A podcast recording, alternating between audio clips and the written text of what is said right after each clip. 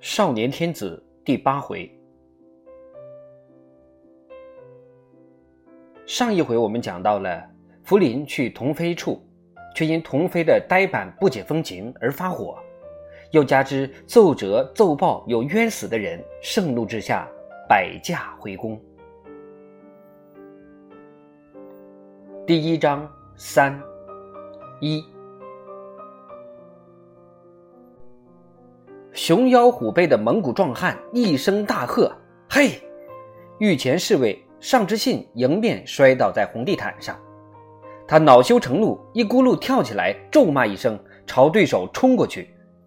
对手已经插腿握拳的傲然而立，像一棵挺拔的松树，望着他摇头说：“他不跟手下败将赛第二次。”尚之信。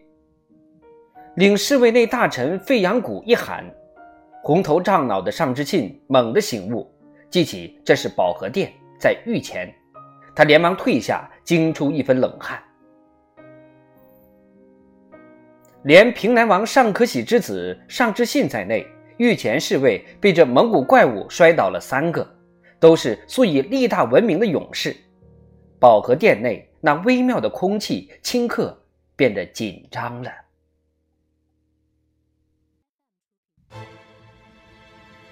裴宴的王公大臣阴沉沉的相互交换着眼色，心中火烧火燎的。但中间未必没有高手，但身份所限，不能下场。正中的御座上，福临勉强维持着镇静，可是眼睛已明显的缩小，脸颊上的肌肉在隐隐抽搐。左侧就坐的正亲王济尔哈朗心里着急，既恨侍卫们不争气，又怕年轻好胜的皇帝失态。一笑外邦，御座右侧隔着礼藩院尚书，客位上是满脸欢笑的卡尔喀蒙古使臣。他倒了一盅酒，亲自下位奉给他的随从，那个绝力的蒙古巨人。只要再赢两次，他们就将全胜了。卡尔喀蒙人远在漠北和漠南，蒙古四十九旗同是元朝的后裔。似没有归附大清，只是岁有九白之贡，即每年进献白马八匹、白骆驼一匹。清朝受贡后，也回赐一批金银绸缎、茶叶、烟盐等物，维持友好。和往年一样，顺治帝在保和殿宴请进贡使臣，不料酒宴间，使臣竟问起皇帝废去蒙古族皇后的事情。这使顺治很不高兴，所以当使臣提议由他的侍从官和御前侍卫决力维系时，顺治竟轻率地接受了挑战。结果打成这样，如果五场皆输，他怎么承受这巨大的羞辱？费扬古走到皇上身边，轻声地说了些什么。福临眉梢一挑，惊异的瞪大眼睛，询问似的看看他。他轻轻的点点头，福临说：“好吧。”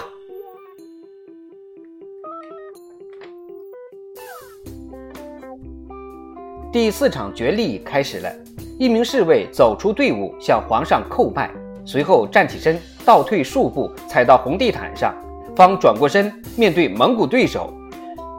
雨燕的王公大臣全都一愣，或许他们觉得力量悬殊。这名侍卫中上等身材，可是站在蒙古巨人的对面，却像成年人身边的十二三岁的孩子。他连侍卫的黄色制服马褂也不脱，毛边小帽低低的压在眉际，但仍可以看出他年纪不轻了。要是仔细观察，就会被这侍卫的内涵所震惊。他是那样的强健、迅捷、离黑，浑身仿佛带着战场的气味儿。他鼻高目深，四方脸上一缕络腮胡子，锐利的目光使人联想到称雄山林的智英。侍卫的衣服掩不住他的出众气概，就像一把粗黑的鲨鱼皮鞘内的光滑灿烂的宝剑。沉醉在胜利中的蒙古大力士一触到对方的眼睛，便猛然惊觉。两人又撑开双臂，半握拳。不眨眼地盯着对方，在红地毯上慢慢兜圈子，看上去平缓从容，互相并未接触。实际上，双方都在积蓄力量，寻找对手的破绽，伺机猛攻，真像一只猛虎和一只黑豹在对视。大殿上，从皇帝到侍卫、太监，无不静气屏息，心弦绷得越来越紧。蒙古力士似猛虎咆哮，腾空而起，以泰山压顶之势扑向黑侍卫。他体重在三百斤以上，在充分的使用自己的优势。黑侍卫在对手扑到的一刹那，极其灵活地向旁边一闪，动作胜过矫健的黑豹。他顺着躲闪的姿势，浑身一紧，跟着突然间像火药爆炸。谁也没有看清他的动作，只觉得眼前一团极其强烈的震撼。一道黄色闪电击向立足未稳的蒙古力士，那魁梧的巨人突然飞起，在空中划出一道弧线，砰的一声巨响，沉重的摔在大殿门边，趴在那里。不动了，一切都发生在一瞬间，人们被黑侍卫的神力惊呆了。沉静片刻，福林神采飞扬，情不自禁地喝一声“彩”，好，跟着欢声雷动在大殿里回荡。王公大臣们随黑侍卫一起向皇上跪下致贺，高呼“万岁，万万岁”。蒙古使臣起初目瞪口呆，后来也随众恭贺。蒙古大力士慢慢爬起来，走到黑侍卫跟前，由衷地伸出两个大拇指，憨厚地笑道：“你巴图鲁。”福临一招手，御前侍卫用银盘托出赏物，一对双耳高脚菊花金杯，各重十两，分赏蒙古力士和黑侍卫。彩缎十五匹，分赏今天绝力的五位勇士。乐工们又奏起“金殿喜重重”，欢快的旋律伴随着欢乐的宴饮，保和殿大宴继续着。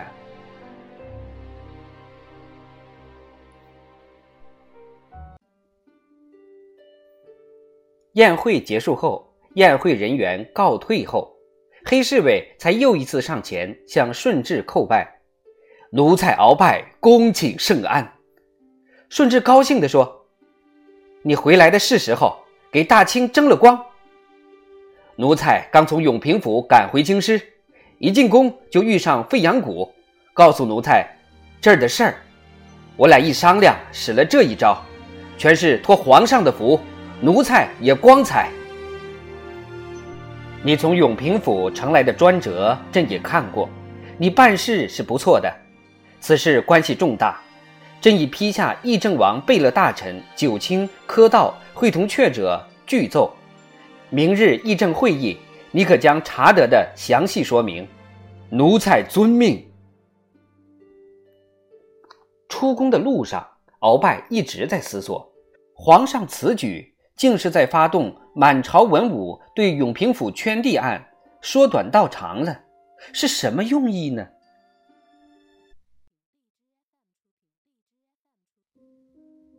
离左翼门还很远，守门的侍卫已齐声高喊着“伊利”，肃立街上向他致敬了。这本是对议政王贝勒大臣的常礼，但今天的喊声格外响亮，侍卫们脸上都有掩饰不住的敬仰和崇拜。领侍卫内大臣、议政大臣鳌拜从来以刚勇著称，眼下入关初年能征惯战的诸王名将。相继谢世之后，论军功，朝中无人能与他比肩，是满洲人心目中的英雄。想必是今天保和殿胜利的消息已传开，又为他涂上一层辉煌的金彩。鳌拜沉着的点点头，就过去了。他从来很少笑，此时正一门心思的想着明天的议会会议。太和殿东侧的中左门布置如坐朝形式，仿佛缩小了规格的金銮殿。正中设一小型宝座，座后有一扇山水屏风，屏前立两柄雀金宝扇，宝座前列有香亭熏炉，香烟袅袅缭绕在丹柱之间。宝座两侧八字排开，摆着两列坐垫，越靠近宝座，坐垫就越高越精致。最后两张雕龙绣凤，十分华美。这里就是议政王贝勒大臣会议之所，会议正在进行。坐在正中宝座上的是正亲王济尔哈朗。顺治即位时，他受命于睿亲王多尔衮，同为辅政王。多尔衮专权，多方排挤他，甚至兴大狱即没了他的家产。他都默默忍受，似乎颇顶无用。但他对福临非常忠心，一旦感到多尔衮的权势会危及幼主，他便竭尽心力，暗中做了许多保护福临的事情。多尔衮一死，各齐王贝勒心怀叵测，形势岌岌可危。他又与庄太后通力合作，把正黄、镶黄、正白三旗归为天子自将，造成皇权的优势。最后赐死英亲王哈济格，作为这一场紧张搏斗的终结，稳定了八旗内部。三年多来，他始终扶持着顺治，忠心耿耿，全心全意。顺治对他也十分尊崇。他在朝中功高权重，是皇上以下的第一人。他今年五十六岁，高大肥硕，须发尽白。由于多年奔驰战场，受伤不少，看上去相当衰老。东首第一位是承泽亲王硕塞，他是顺治的异母兄弟，在皇太极的十一个儿子里活下来八人，而真正参与打天下的只有豪格和硕塞。肃亲王豪格英勇善战，功劳极大。顺治五年被多尔衮。借故兴大狱，削去王爵，在监狱中自杀。硕塞的军功远不及豪格，但因为是弟子皇兄，也封为亲王。他今年二十六岁，主管兵部衙门。西首第一个座位空着，属于安郡王岳乐，因为案件涉及到他，必须回避。顺序下来的议政王贝勒，还有正亲王世子季度，信郡王多尼，贝勒上善。此后的座位上便是范文成、西服、伊图、杜尔玛、索尼、费扬古、鳌拜、鄂必隆这些八旗亲贵大臣了。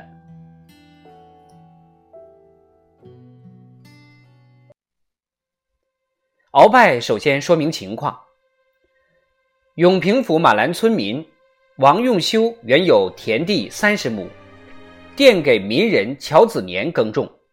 后来他以此地投充安郡王，并买通庄头，当了粮户小头目，欺瞒主子，暗中依旧把田佃给乔家，自取余利。不久，他因奸占乔子年之妻，逼得乔妻投崖自杀，两家结仇。他就因此受安王府责打，怀恨在心，遂将田地改投汉军旗同图赖庄上，并将平日与他不睦的柳园等数家民田诈称他家私地，一同投充。乔子年气愤不平，带众告状，处处不准，终于自任于午门。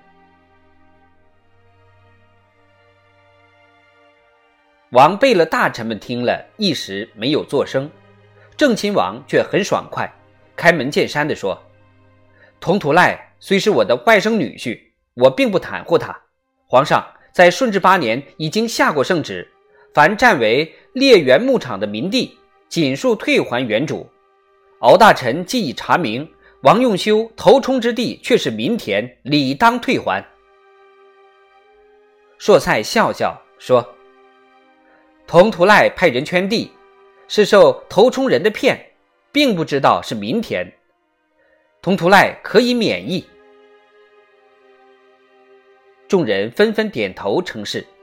范文成咳嗽了一声，许多人的目光投向他，眉目间已透露出几分不满。范文成，三朝元老，内秘书院大学士，清初最有名望的文臣，太宗皇帝的主要谋士，是一个身材魁梧的辽东人，今年已经五十七岁了，精神矍铄，很有气度。他曾一言定大计，为满洲取天下立了大功。他是汉人，自称是北宋范仲淹的后裔。多尔衮摄政时，范文成看出多尔衮的弱点，和他保持着一定距离。但对豪格那一党，他也不服从。追论多尔衮之罪，范文成曾短期受牵连而免职。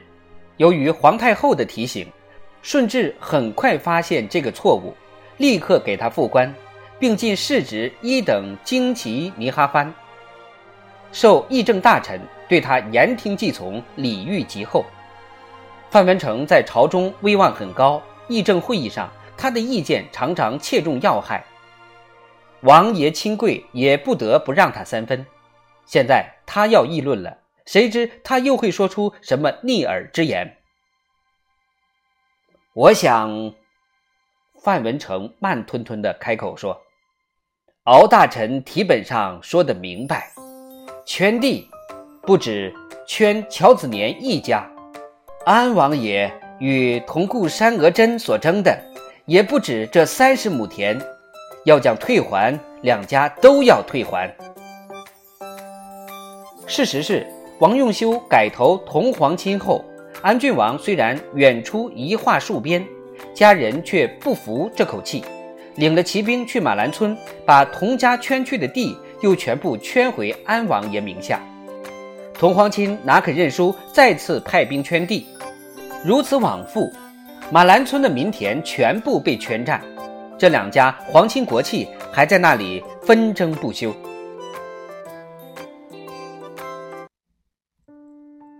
信郡王多尼还是一个少年，和顺治同岁，他是豫亲王多铎的儿子，一向倾慕安郡王。这时便说：“原属安郡王的地，不该退还。”正亲王世子季度又高又壮，声若洪钟，眉头一拧，说：“王用修二次头冲，应该处罚。”鳌拜的眼睛直直地盯着地面，说：“同府那个轻视君上的，才是罪大恶极，应该问斩。”他刚才讲起，同皇亲家去圈地时，有人反抗，说皇上已有禁止圈地的圣旨。同家领队的竟说出“皇上小孩什么圣旨不圣旨”的话。鳌拜刚才一方带过，众人也没有留意。此刻突然拈出，众人吃惊不小。老成持重的索尼连环点头附议：“这是正理，这是正理。”郑亲王倏然变色，嫉妒已经忽地站起来要争辩，又被父亲用目光止住。范文成把这一切都看在眼里，权衡一下轻重，和颜淡色地说：“同府家将，可教旗下管束论罪。两家多圈的民地理应退还。道士王用修如何处置？此人逼死两条人命，应当偿命，斩立决。”沉默了一阵，几个人同时激动地嚷开了：“不行，这太过分！”议政大臣们竟一齐强烈反对，连鳌拜也不例外。待第一阵喧闹过去后，郑亲王首先皱着眉头说：“乔子年夫妇都是自杀，王用修并无杀人罪。况且乔家佃种王用修的头冲地，可算是旗下奴婢的奴婢，就是杀了也没有偿命的道理。”季度刚坐下，又跳起来捏着拳头，态度激烈的高声嚷道：“谁家里奴婢一年不死个十个八个的？牛马不也是要死的吗？这也论罪？我们岂不都要下狱？可不是嘛！说的对！”众人同声支持。鄂必龙是议政大臣中身份最高贵的一位。他的父亲额亦部是太祖皇帝天命建元时设置的五人臣中的第一位。鄂必龙是鄂义都的第十六子，母亲是努尔哈赤的女儿和硕公主，她的家族最受信任，和皇族关系极为密切。她有五个嫂子是公主，一个姐姐做了太宗皇帝的元妃。鄂必龙年岁不算大，由于和皇室的姻亲关系。辈分却不低，他平日不爱说话，遇事也很少有主见。议论以来，他半天不出声。此刻，他却慢声细语地说了这样一些话：“咱们满洲东来，流血流汗，吃尽辛苦，总算用性命挣得一份家当。人不过就是府地、牧场、田园、牲畜、奴婢，头冲人。”也算一大柱吧。杀头冲人，就像杀牛、杀马、杀奴婢一样，败人家的财呀。你说皇上开恩，为万民着想，退一点猎田牧场算不得什么，以后再治。杀头冲人，这不绝了财路？以后还有谁敢头冲？王用修二次头冲。责罚他的主子也就是了，不然人家十几年拼命苦战，为的是什么？鄂必龙这个忠厚人的老实话，道出了大家的心声。范成文想想也觉得有理，便不再坚持己见了。